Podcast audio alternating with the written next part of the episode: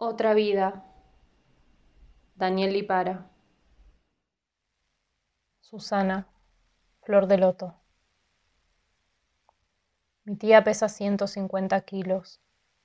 La hermana mayor de mi madre, que usa grandes camisolas de color, túnicas estampadas, el pelo corto con reflejos y en los ojos sombra, y sale poco de su casa. De su casa olor a sándalo, dos computadoras, que sueltan un rumor de viento y noche. Mi tía nunca tuvo hijos ni animales. Vive de su padre, el hijo de un carnicero que llegó al país huyendo de los pogroms. Se llama Susana, que significa bella como flor de loto. Le operaron las rodillas y se internó por sobrepeso. No adelgazó, sus huesos siguieron cargando le cortaron el estómago con un cinturón, el cinturón se abrió, rasgó por dentro. La comida llegó hasta el pulmón. Pero igual el helado cae nevando en su interior. Bombones de papel dorado caen como copos negros. Susana, que significa bella como flor de loto. Y siempre tiene ángeles. Calcomanías con ángeles que compra al por mayor en once y los regala porque dice, Dios me escucha pero su novio Héctor adelgazó y se fue. Aarón, su esposo, se fue con un hombre. Y su hermana, mi madre, tiene cáncer. Va a estar en las altas estrellas, como un ángel. Jorge, el labrador. Jorge es el nombre de mi padre, hombre orgulloso de negro pelo largo, la camisa abierta sobre el pecho. Hijo de Francisco el fletero italiano Vive en mataderos, donde el aire huele al sacrificio de las reses. Su apellido es la isla de Olo, su nombre el que labra la tierra. Maneja un taxi. Ahí subió mi madre cuando huía de su primer esposo. Después nací yo, después Nadia, que es esperanza. Su perro negro corría por el fondo, cazaba palomas atrás del limonero de mi abuelo. Me seguía, dejaba que me aferrara a su pelo, así aprendí a caminar se llamaba Prometeo. Viejo pastor, veía a mi padre y movía la cola. No podía correr hacia él, le fallaban las patas de atrás. Lo cazó la oscuridad, bajo el limonero. Maestro asador, de él aprendí a hacer el fuego, con hojas de eucalipto, ramas, trozos de corteza. El aire cruje. Quemamos la carne, tiramos entrañas al fuego de troncos sin hojas. Y hasta el cielo sube la grasa en soplos de humo. Tengo seis años. Volvemos con el auto mientras la tarde me llena los ojos de sueño y el cielo de estrellas. Su padre le quemó los libros en la misma parrilla del fondo donde hace el asado. La guerra llegó pero no lo llamaron. Fue camionero en el sur, tuvo su radio Minotauro y ahora su padre Francisco está muerto. Su vida voló como un viento. Jorge peleó en su casa. A veces vuelve, duerme con mi madre. La casa huele asado como la isla de Olo, y después del banquete que riga con vino, se mete en el capó del Taunus con las manos engrasadas, saca piezas y cables y caños, lava todo ese metal con agua, como un cazador cuando abre un jabalí del bosque, y saca las entrañas con cuidado, no quiere raspar los intestinos, separa hígado, pulmones, corazón y lo limpia por dentro. La isla Lipari a una isla rodeada de murallas, a una tierra escarpada, llegó por fin Ulises con sus naves negras. Es el hogar de Eolo, el dios querido por los dioses, dios del viento, que vive con sus hijos en banquete rodeado de manjares.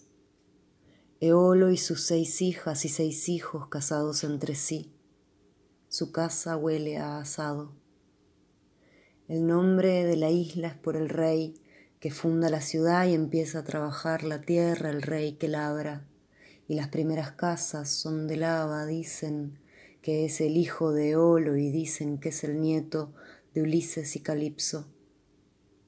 La asedian y saquean, la isla vuelve a estar vacía, es un desierto de obsidiana que flota en el vinoso mar hasta que llegan los primeros griegos dóricos, que resisten los ataques de piratas etruscos y forman una flota poderosa y también son piratas. Diodoro Sículo en su biblioteca histórica dice, la isla de los Liparesi es chica pero notablemente fértil. Posee todo tipo de productos que hacen que su vida sea lujosa, peces de todas las especies y esos árboles de frutas deliciosas que ofrecen un deleite extraordinario. De los romanos próspera ciudad imperial, famosa por su flota y la obsidiana piedra negra de lava fría, también es tierra del exilio y es refugio de montes eremitas y es obispado invaden ostrogodos, la vuelven a ocupar los bizantinos. Ahora el monte Pelato entra en erupción, la isla es devastada por piratas musulmanes, matan a cada uno de los hombres, cada mujer es secuestrada, ahora está en silencio, está vacía por doscientos años. Llegan los normandos y ponen a Lipari en manos de los monjes negros, los labradores se hacen dueños de las tierras que trabajan, esas abandonadas tierras que son suyas por orden del abad y de los reyes angevinos y Aragón. Doscientas naves queman la catedral, incendian cada casa, hacen esclavos a hombres y mujeres, naves de barba roja el cruel, la isla está vacía, no hay frutales, es una tierra de ceniza y brasa. Liliana, flor de lirio. Mi madre mide un metro ochenta. Tiene los huesos grandes, el pelo teñido de rubio, vestidos de bambula blanca sobre la piel blanca, con venas azules. La piel llena de perfume, llena de collares que usa en casa, nuestra casa de alfombras, como pasto, casa, sin flores, en once, donde todos se cubren la cabeza, porque arriba de todo está Dios aunque no sé si el de mi madre.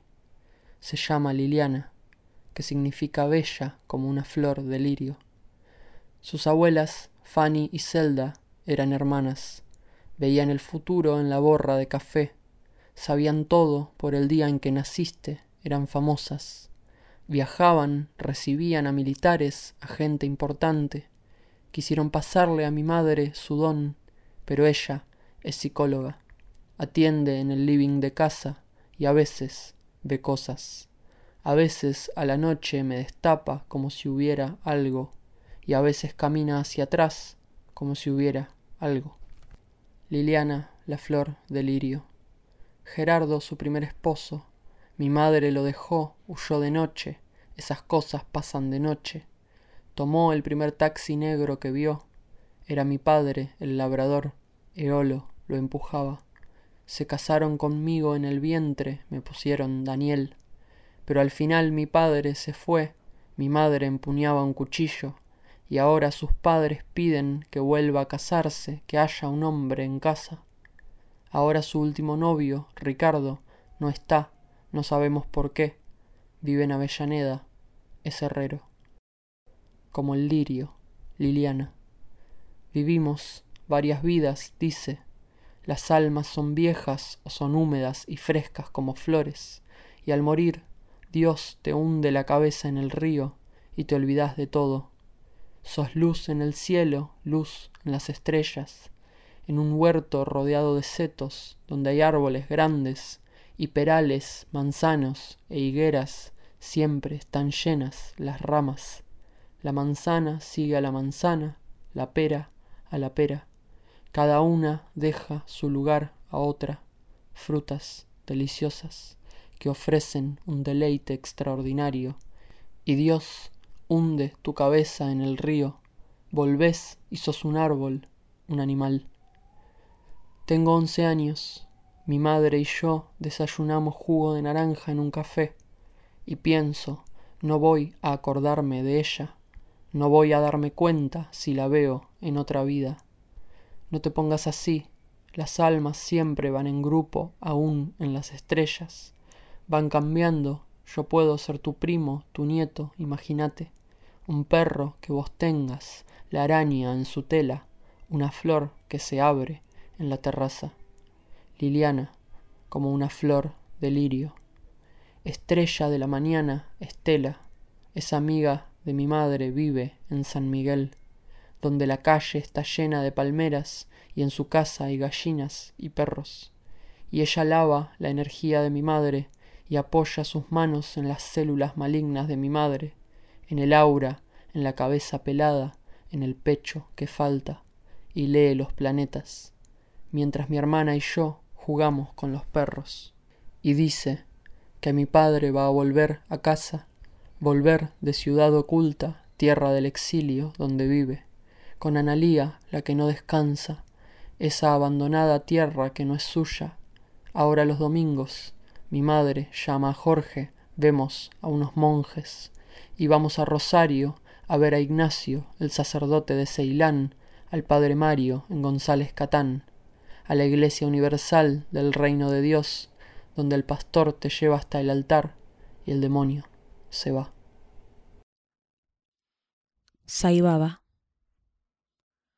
una cobra en las sábanas del niño, entre los campos de palmeras y arrozales, la quieta cobra que en su cuello tiene el cosmos, el rey de las serpientes, está en la cuna de Satya Narayana Rayu, hijo de campesinos, en una aldea de piedra y paja en Putaparti. Habla a los animales, a los cebúes y a los cerdos, a las ratas y los perros del campo. En una sequía cae desmayado un día que lo picó. Cuando despierta es otro. Ahora canta en sánscrito, a veces ríe o llora de la nada, habla de árboles frutales que no conoce nadie, y pide que hagan ceremonias porque los dioses, dice, están pasando ahora por el cielo. Un exorcista mata a un cordero y a un faisán, lo sienta en la mitad del campo, traza un círculo de sangre, le rapa la cabeza, le hace tajos. Lava las heridas con jugo de limón y ajo, pero Rayu no habla. Ahora su padre tiene miedo, agarra un palo, grita, sos un loco, sos un dios o un fantasma. Una mañana se levanta y llama a su familia, les da flores y frutas que saca de la nada y dice, soy la reencarnación del santo fakir musulmán. Mi linaje y mi clan son sagrados, yo soy Sai Baba, divino padre, divina madre.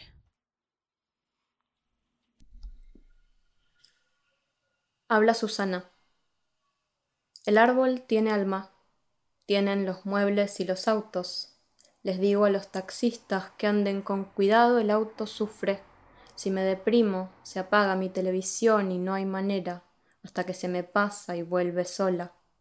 Me olvido a veces que tengo línea con el cosmos, con mis abuelas que toman té charlando entre frutales Soñé una vez que me iba en taxi al once y que compraba algo, me acuerdo, hasta las calles. Y el otro día cuando fui pensé, va a haber una casa de adornos, qué sé yo a dónde me mandan. Eran calcomanías. El empleado dijo, soñé que venías. Soñé que una gordita me compraba ángeles. Por eso los regalo, para hacerte acordar que el cosmos quiere que le pidas todo el cosmos quiere que pida ciegamente sin dudar se desespera.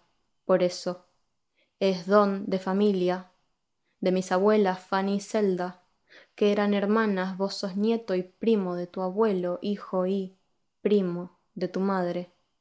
Venimos de un viejo vidente de Rusia, viajaban desde lejos para verlo. Somos familia conectada con el cosmos. Yo sé que Héctor es la reencarnación de un hechicero, y con Aarón quedamos en que el primero en irse le manda al otro una palabra. Recién estábamos, tu madre y yo las dos charlando. Le decía que en otra vida fui un jeque árabe y una sacerdotisa griega. Ella me dijo, contame lo de la sacerdotisa. Digo lo que vi, estoy en un monte, vestida con túnica blanca.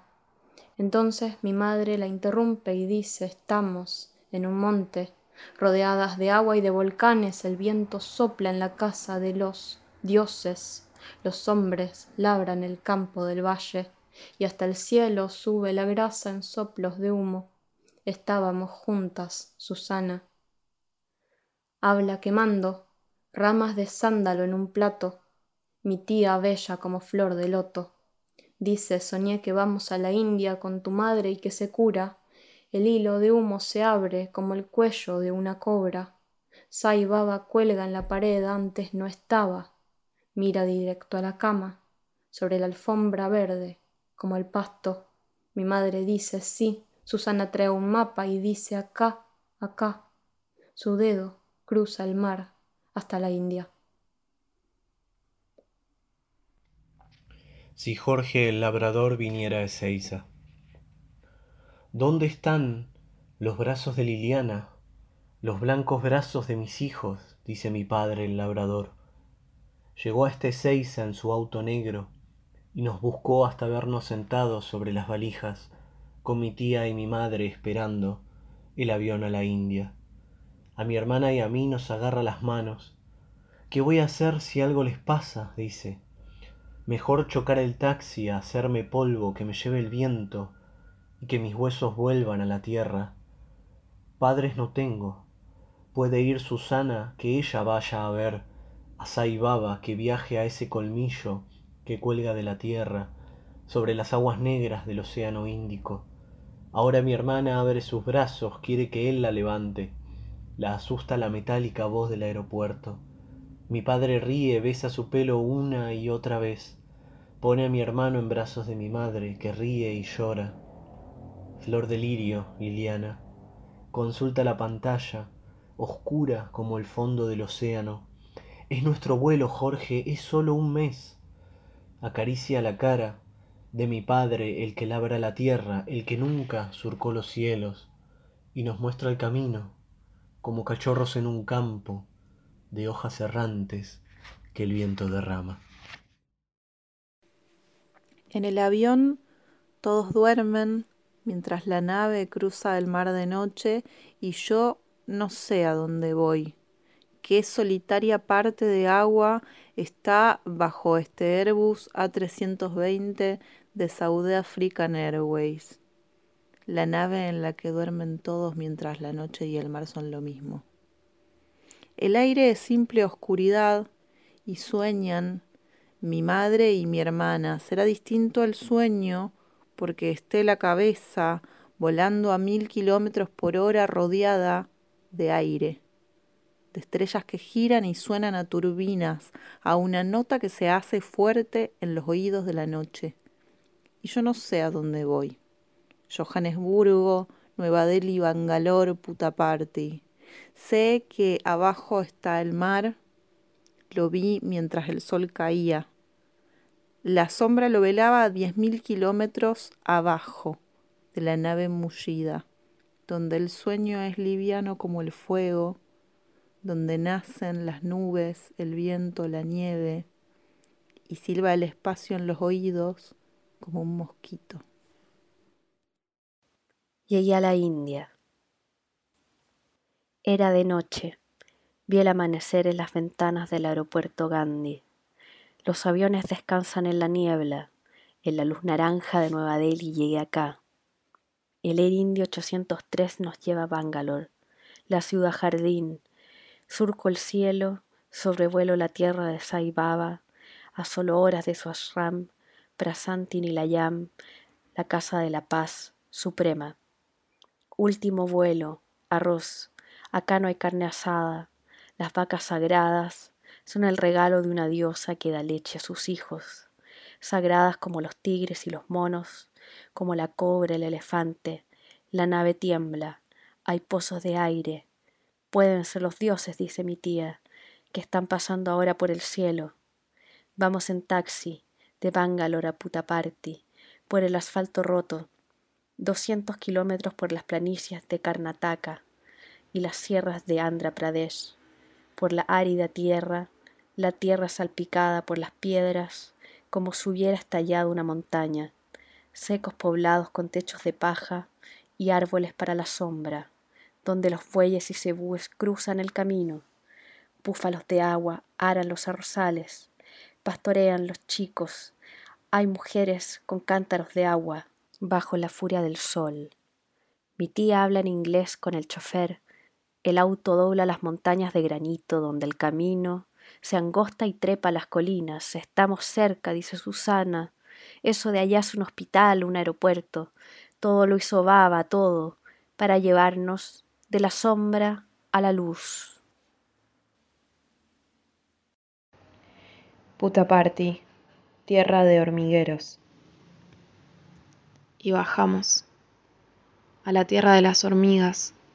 Ángeles cuelgan del arco de entrada. El auto entra al corazón del valle por la calle arenosa, donde el aire se adensa del zumbido de los rickshaws y las motos. El aire con olor a fruta y tierra. Y baba está por todos lados, cuelga sobre las vacas que duermen a la sombra y los mendigos y las mujeres vestidas con telas celestes y rosas, vemos todo, como ciervos que corren por el campo abierto y paran de golpe, hay algo.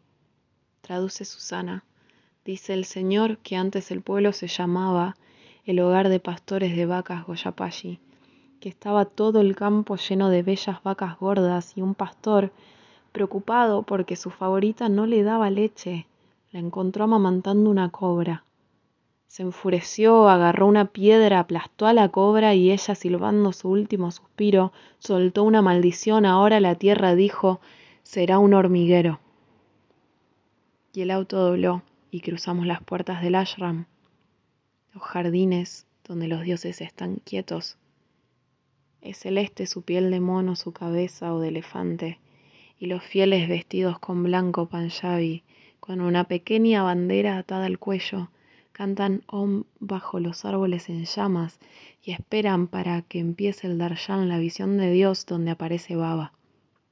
Esos chicos corren atrás del auto, quieren bajar valijas, por unas rupias quieren subirlas a este cuarto con dos camas, dos colchones que alquilamos en el ashram.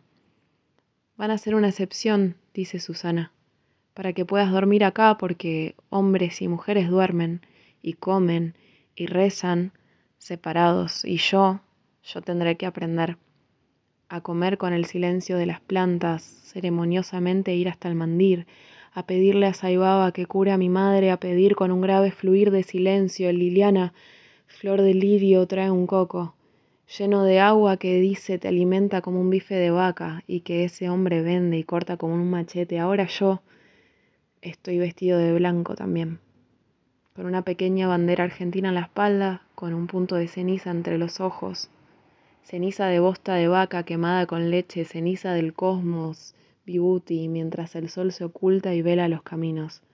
Y más atrás las colinas de Anantampur y el mar ceniciento, y más atrás mi propia casa, mi padre el labrador. Me levanto. 3 a.m. Suena la alarma. Salgo en silencio, no quiero despertar a mi madre tan temprano, mientras el sueño anida en su cabeza todavía y en la cabeza de los pájaros. Conozco el camino hasta el templo y conozco a los dioses quietos al borde del sendero como higueras amarradas al mundo con raíces. En la casa de Baba no hay luces prendidas. Está cerrado el locutorio la cantina donde como solo, los grillos y este raro crujido de pisadas machacan el silencio y la distancia, aunque ya somos varios, vestidos de blanco, sentados en fila, esperando a que abran las puertas del mandir. Y faltan horas. Mi madre dice que madrugo para que Dios me escuche a mí primero. Pero lo que me gusta es una pierna doblada sobre otra, este hormigueo adentro de las manos, el brazo dormido, mientras los pájaros despiertan y el día fosforece en todo. Y todo es tan tranquilo que apenas sé por qué estoy acá, una hormiga en la fila de hormigas, con el primer rayo de sol abren las puertas, entramos al templo, nos hacen cantar para llamar a Dios, cinco om por la nariz, ojos, orejas, piel y lengua, por los pies, el ano, el pene, las manos, la garganta, por el aire que vive en el cuerpo, por lo que envuelve al cuerpo y un último om para mí mismo, Shanti, Shanti, Shanti. Silencio. Esto es lo que habla cuando nadie habla. ¿A qué suena el cántaro de la cabeza, un arroyo de lluvia de canto de pájaros, esa ramita de sentido al borde de mi plato en la cantina, y si me muevo, y si me acerco a la corriente, es el ceseo de las flores, es la piedra que cae al agua, el nombre luminoso como un claro en el bosque de ruido, o más concretamente un estadounidense que casi en castellano dice algo. Esto es lo que habla cuando nadie habla. Cuando el pie de mi madre se torció por culpa de un montículo de tierra, nos tomamos un rickshaw, ella mostró un tobillo hinchado y el hombre nos trajo la guardia. El salón está lleno, somos los únicos vestidos de blanco y la gente se acerca. Parecen preocupados por mi madre, hablan en hindi, en sánscrito, en qué hablan, para hacer este oráculo que responde a una pregunta que no me quiero hacer, que nadie hizo. Esto es lo que habla cuando nadie habla. Estaba en el mandir esperando a que saliera baba, el sol recién aparecía, y entonces un idioma que me hablaba, rugoso como la voz de alguien que volviéndose un árbol tiene labios todavía, el viejo con la piel de ébano, sin bandera colgada en el cuello, inhaló un largo hilo de aire y exhaló un ovillo compacto sin resabios, y me miró como diciendo, ahora es tu turno, olvida lo que te trajo, tu escuela, tus amigos, la chica que te gusta, tu otra vida. Esto es lo que habla cuando nadie habla.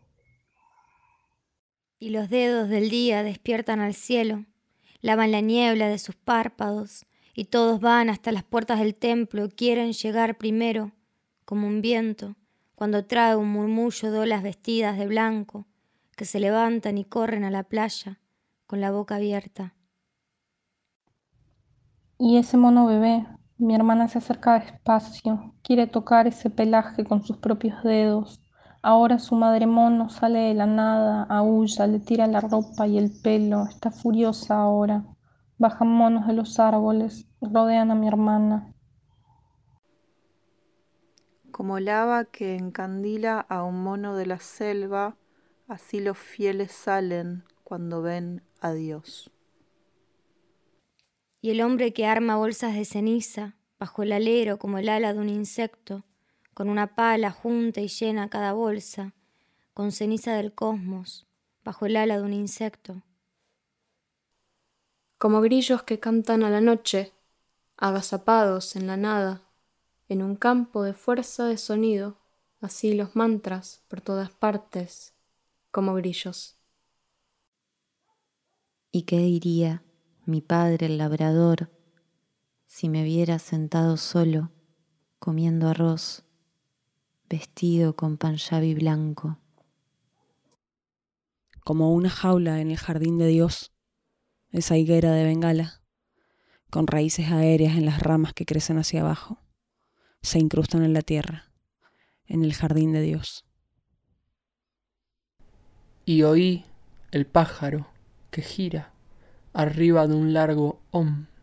Sus pequeñas garras de pájaro lo van rasgando. Como la araña que le da vueltas a su presa, la envuelve con su tela, así el sastre rodea a mi madre con un sari, como la araña. Metido en su caja de vidrio, la diosa me mira con todas sus cabezas, una pegada a la otra, sus cinco cabezas, me sigue con los ojos abiertos mientras voy al templo a las tres de la mañana. Como hormigas negras, que siempre salen de la nada y cargan las hojas errantes que el viento derrama, así los rickshaws salen y nos llevan como hormigas. Y esa mujer que me ofreció pedacitos marrones y blancos de coco mientras paseaba solo por el ashram, cerca de la cascada, la mujer de los cocos. Y los dioses están ahí mirándonos, y los dioses están ahí mirándonos. Las lavanderas que vi trepar la colina brillan vestidas de blanco en el valle, lavando las sábanas blancas en el agua que brilla entre los campos verdes las colinas. Todo el día mi voz se quedó en mi garganta, como un ratón que se metió en un mueble, un nudo de silencio en mi garganta. como fantasmas esas ráfagas de diente y pelo, mis compañeras de la escuela. Me masturbé pensando en ellas a la hora de la siesta. No las veo hace mucho y ahora son estas ráfagas de diente y pelo. Era de noche y me senté en mi silla plegable a esperar que las puertas del templo estuvieran abiertas. Ahora es de día, canto para llamar a Dios y viene. ¿Es esto lo sagrado? La cabeza mojándose en el río, en este huerto lleno de frutales, de flores y pájaros sin nombre, las vacas tiradas a la sombra y el taunus de mi padre, recién lavado con el motor en marcha, será sagrada la ceniza de bosta quemada en mi frente, la nave que cruza la noche, los dioses escondidos en el campo, el olor de las reses a la tarde en mataderos, y mi madre, viniendo hacia mí como un perro, una araña en otra vida, las cabezas de Dios que me miran, Saibaba vestido de naranja haciendo que aparezca algo, y la isla de Olo, donde llegó Ulises, donde nació mi abuelo, lavanderas que brillan en el valle con sus sábanas, y mi hermana con nueve años en panjabi blanco, y el mono que tira del pelo, será sagrado, el coco recién cortado, mi tía con sus ángeles, los taxis, los mapas, los chicos que suben valijas, los pasos de los dioses por el cielo.